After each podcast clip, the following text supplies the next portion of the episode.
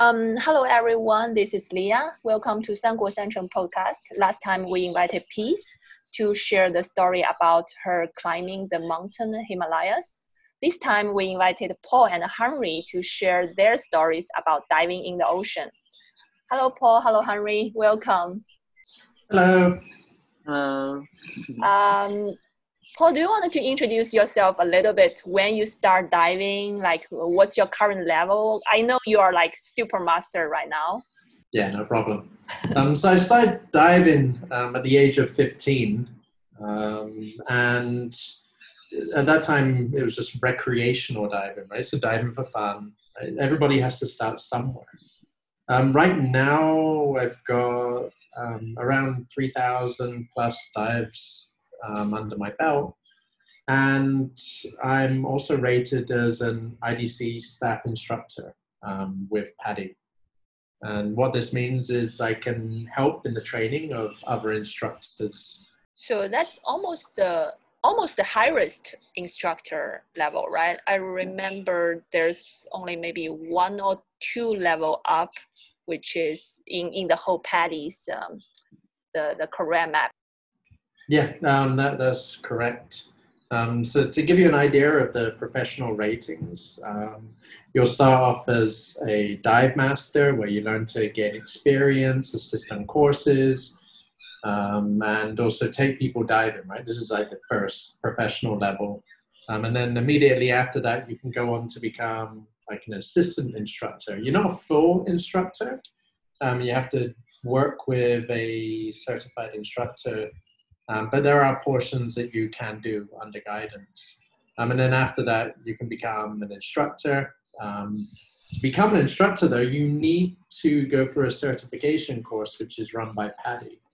Um, so all instructors gather at one location. Um, exams, uh, physical tests, um, swim tests, demonstration tests, classroom tests, how, how you present um, and that, that's the instructor's exam. And then after that, it's, it's mainly around experience. Um, so you can go on to become specialty instructors. Um, so like if you want to take someone on a deep dive, for instance, uh, you, you can get certified as a specialty instructor for deep.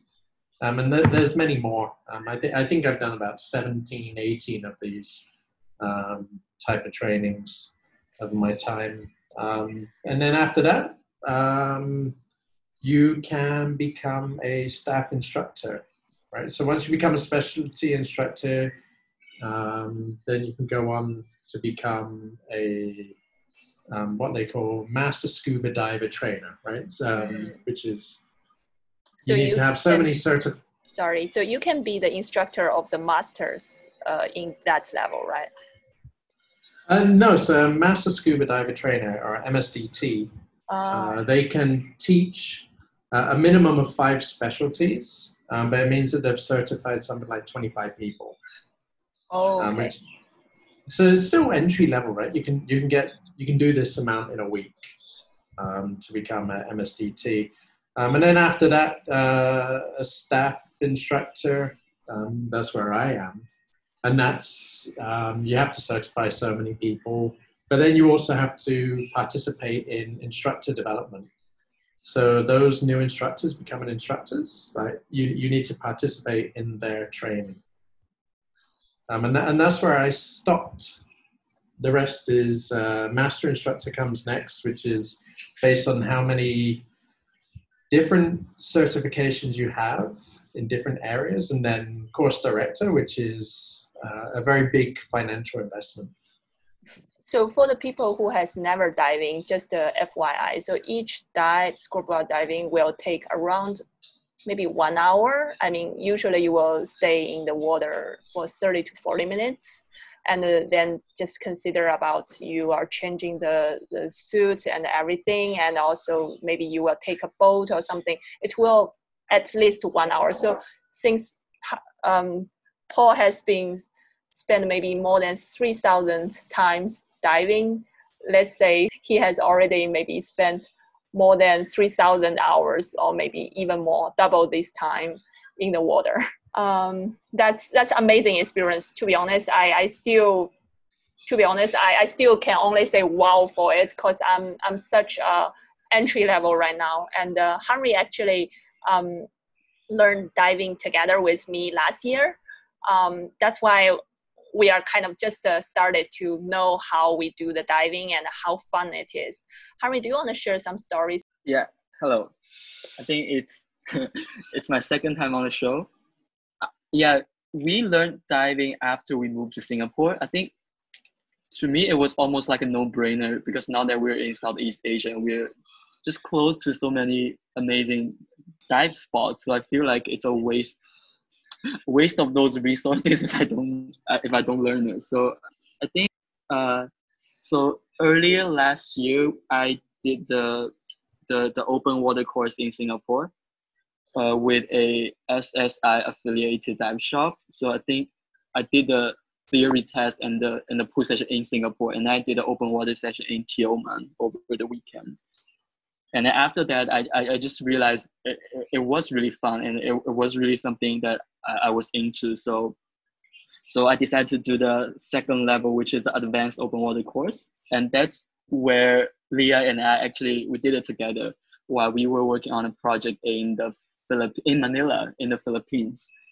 So actually, we were on business travel on a project, and then we somehow just planned the dive course into it.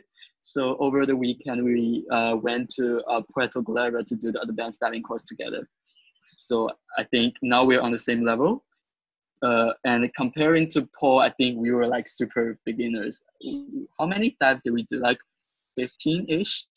Below 20 some, some yeah. somewhere somewhere around I that. think you're yeah. maybe at least uh, four to five more than me because you did some kind of free diving uh, oh yeah yeah yeah yeah while i'm learning the open water diving so somehow I, am the i'm the pure beginner and you are a little bit better than me paul is oh, yeah. master yeah i forgot about that so i think we went to puerto galera twice so the first time me and another friend we were doing fun dive while uh, Leah was doing the what discovery. do they call it? The the discovery dive. Yes. And actually, that's where we met the instructor, and we found out that instructor is really like nice and friendly and good. So we decided to go back to him again, and that's how we decided to do the advanced uh, open water with him. Yeah. So the thing is, once I started to learn diving and then got the certificate of uh, the open water, not even advanced. I, I started wanted to purchase those kind of equipments. and I know it's kind of there's a lot there's a lot of things you need to buy if you really wanted to be um, a, good diver. I mean, but there are something which is uh, quite small and easy. You can get like mask or fin. I didn't get fin. I just get mask. But um, Paul, as a as a, a staff instructor level, how many equipments have you purchased? it's uh, sad to say, um, but I, I have uh, two full sets of equipment. Um, oh, that means one, even, even include the BCG, the the the tank, and the whatever. Those are the full ones. Or what, what's the full set actually? Well, you, you don't yeah, buy the so, tanks, right? No, no. you buy tanks? So, so the only time you'll buy a tank is if you live in a country such as like the UK or the USA, where it's common that you go out on your own and go diving with a buddy, right? Um, but uh, when we talk about full set equipment, um, so th- this is at a minimum uh, regulator, BCD. Um, you can include a wetsuit in this, mask fins, snorkel, um, also a dive computer. Um, so I, I've got two different sets. So one for tropical waters, like so around Singapore, around Thailand, and one for colder waters, like in Beijing or Qiandaohu, um, or even uh, other places. Um, and, and that one includes a dry suit as well. So what, what's the difference between the colder place and hot place? Isn't that just the suit will be thicker or not, or the, the BCG and the regulator will be also different?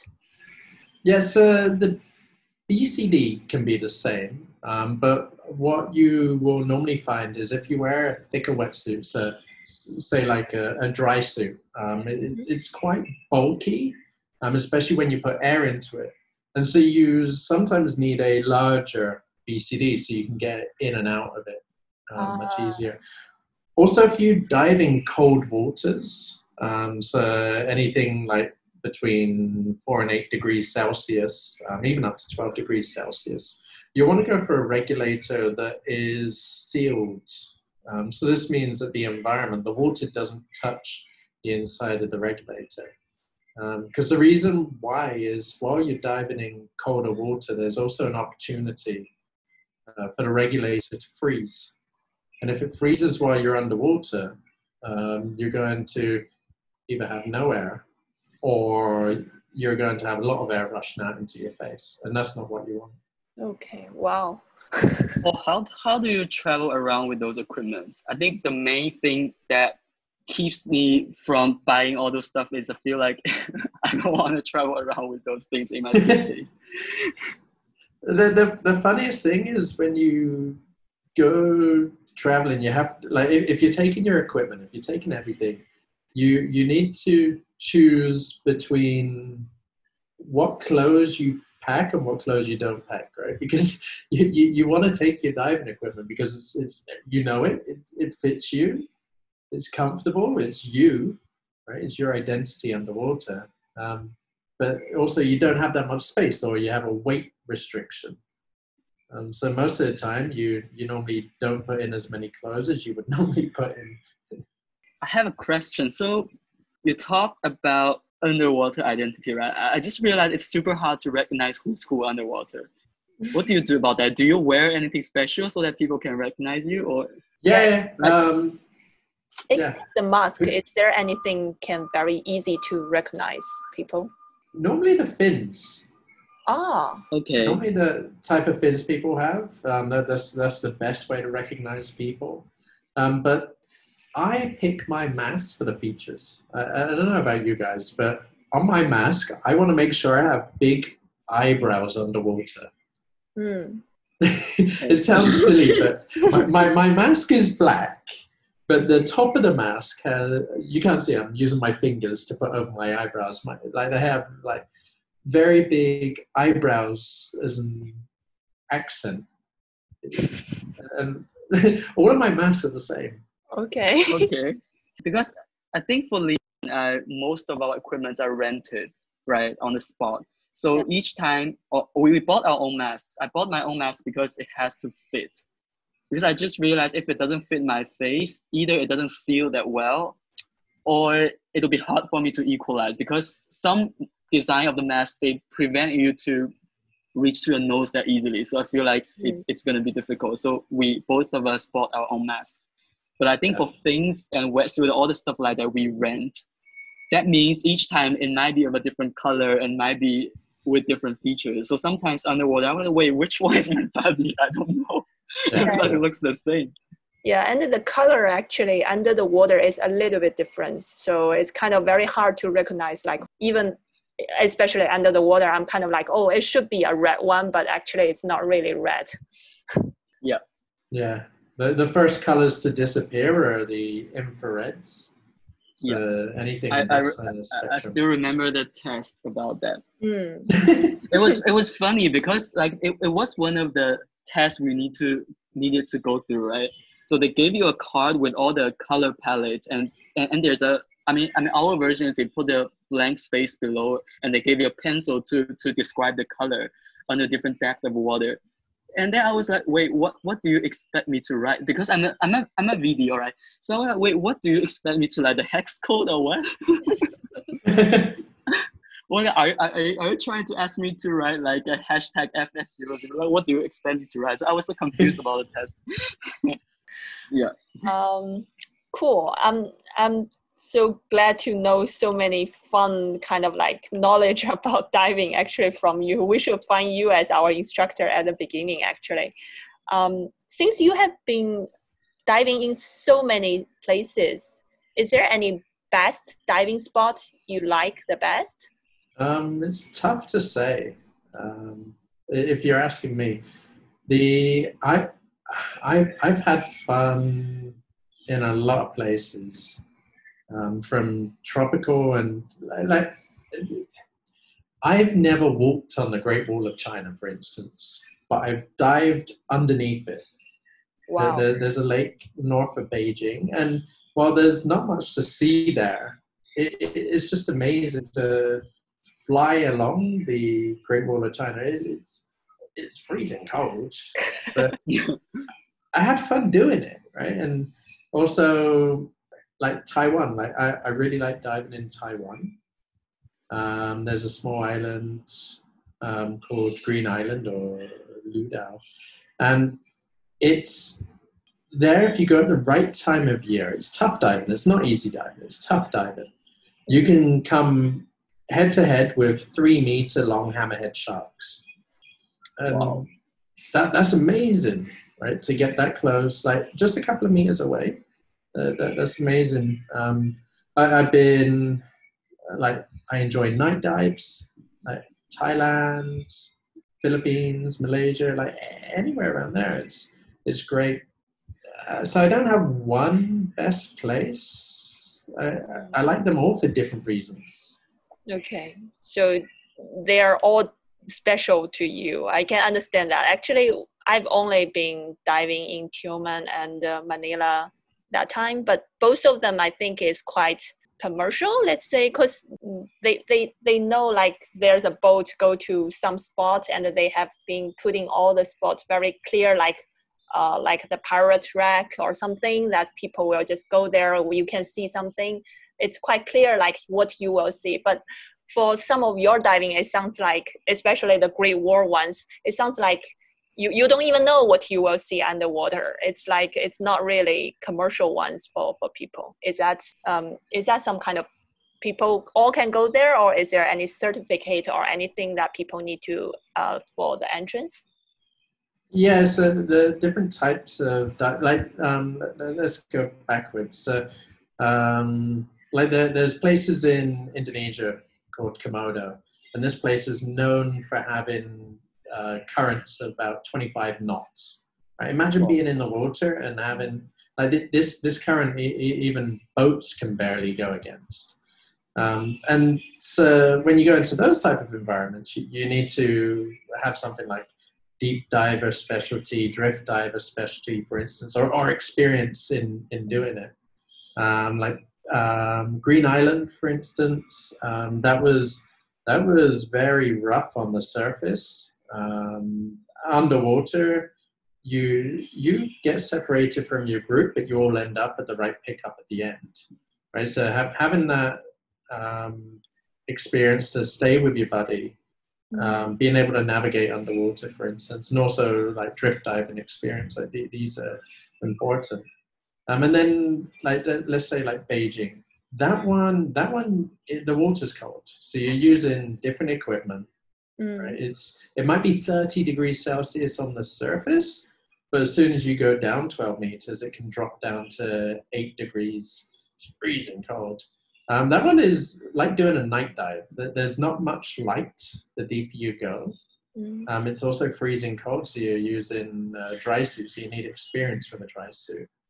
Um, and it's also deep. I, I believe we, we dropped down to around 40 meters there um, to see uh, certain parts of the Great Wall.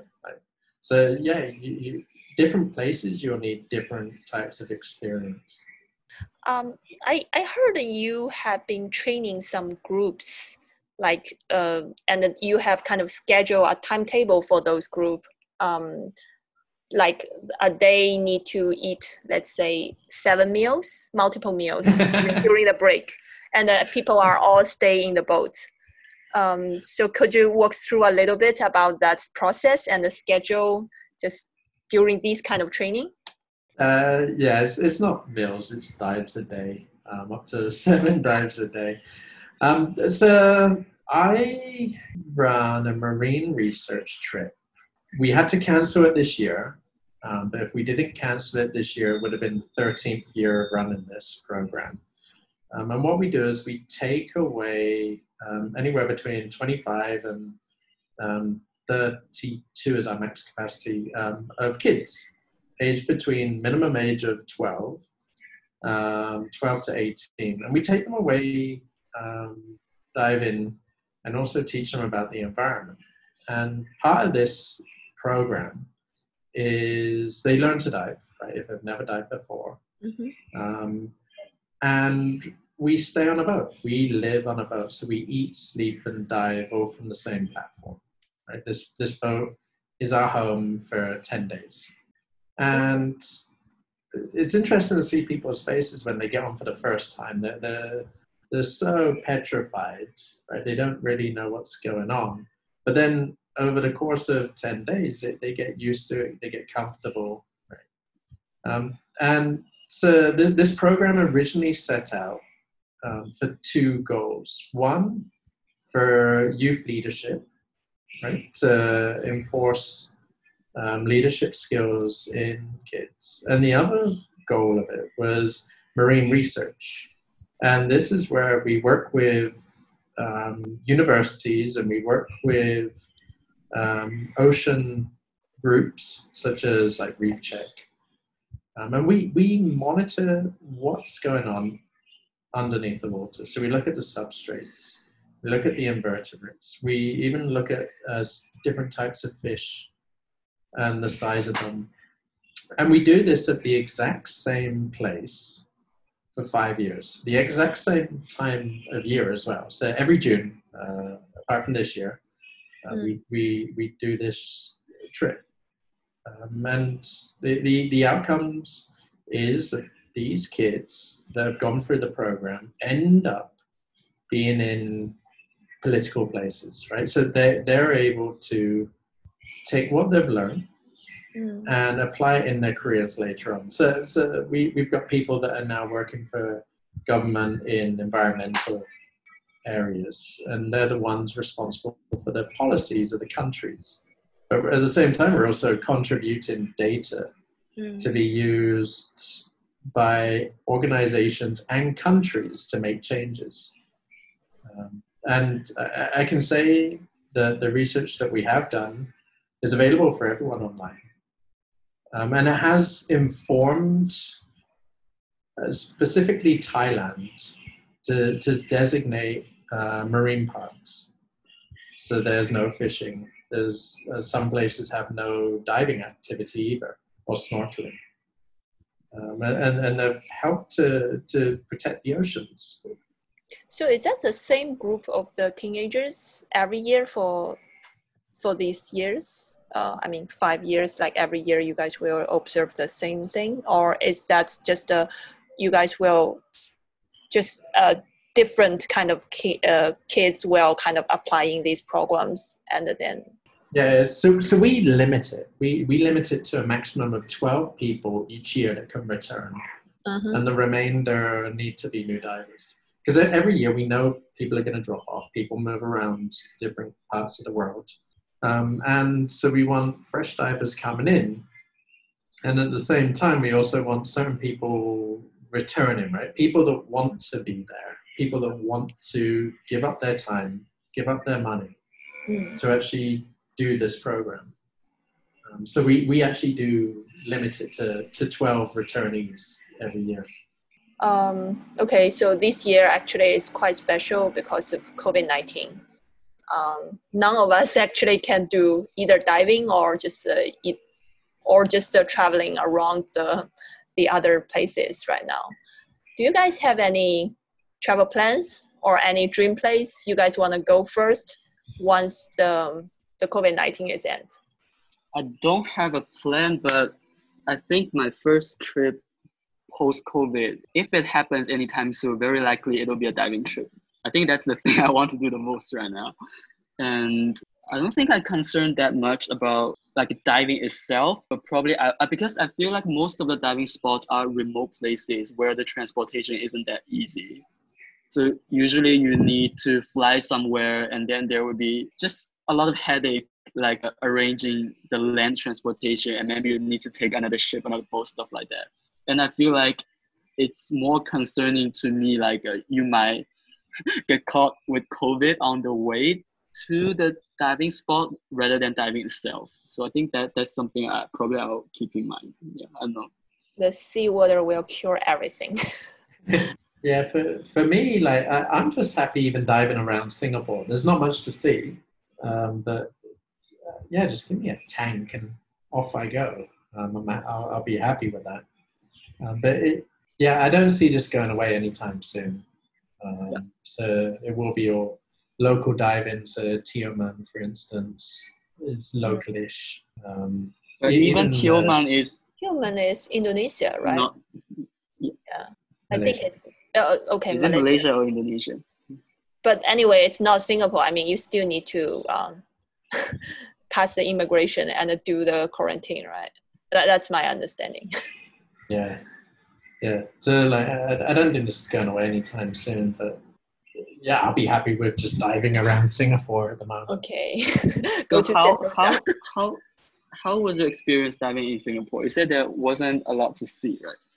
Yeah, so visibility is about four meters on a good day. On a good day, Um, okay. yeah, on a good day. I think when I went, I had four meters. It was a great day. Um, there, there is a lot of nudibranchs underwater, and not the little ones either. Like the, the, the big ones, like Spanish dancers, for instance. Um, you can see a lot of those underwater. Um, there are some fish, but they uh, they're just out of visibility. Um, and then I've heard, but yeah, I've not seen, is you can find seahorses if you go to a few places. Okay. Um, wow. I like seahorses. Uh, I think they're cool. I don't think I've seen seahorses before. I mean, under the water. I mean, Yeah. in the aquarium. okay, underwater. Yeah. I so think I, I, I was super excited when I saw the what was it the mantis shrimp right because it was so cute and it was moving so fast I know it wasn't like anything like a hammerhead shark or anything like that it's small but it's cute um so Paul what's the most amazing creature you have encountered while you're diving besides the Oh. hammerhead like Oh, that, that's great. Um, I, I would have to say like a sea pear or a sea apple. Like the, these are uh, alien-like animals. They mhm. bury in the sands. They, they look like a plant, but they're alive. They're, they're, they're weird, but at the same time, they're quite interesting. Um, just look at them; they look like an alien. I'm I'm googling that. I'm searching how that looked like. Leah, do you, do you remember when we saw the octopus? I think Ah. that was fun. yeah. Also yeah. because it was very fast and it, it very big one. I mean they, they like hiding. That's why they don't go out that often. Especially if you if if if you're diving during the daytime like we did. So actually we just saw like a glimpse of it for like two seconds or sometimes. And like I didn't get a picture of it, but but it was fun. Yeah, I remember the the octopus and also the pufferfish. I mean, that one is quite cute sometimes while you see it's Yeah. puffing there. Yeah, and uh, especially in the night dive, um, once Yeah. it's just stopping in the middle of water and then open the eyes because they can't close their eyes, and it's quite fun to see those kind of uh, just uh, and, and they, they they decorated their own place right in Yeah, this yeah. symmetrical circular patterns. I think that was amazing yeah that part is really amazing. I, I just learned that kind of uh, knowledge because of diving. I thought that some people create that their house or maybe that is something like artificial but um, i heard that they create it by themselves the pufferfish which is make me feel like really amazing. Wow um, i really miss the diving time um, but of course i i can't. And uh, i don't have my my my my whole set of the diving. So I don't think I can do that together with you, Paul, uh, around Singapore. Wow, Yes, you think you can. can rent right you can Yes. Can I'm we? sure you can rent Okay. Yeah, yeah. Okay. So Everything's maybe we do that. Let's do that someday. yeah diving singapore Okay. Sounds Yeah, it'll be an experience. okay, then we can share that in the podcast again. Great. Thank you so much, both. And I think that's all for this time. And uh, later we can share something else about the diving in Singapore. cool. Thanks. okay thank you leah Thank you. Thank you.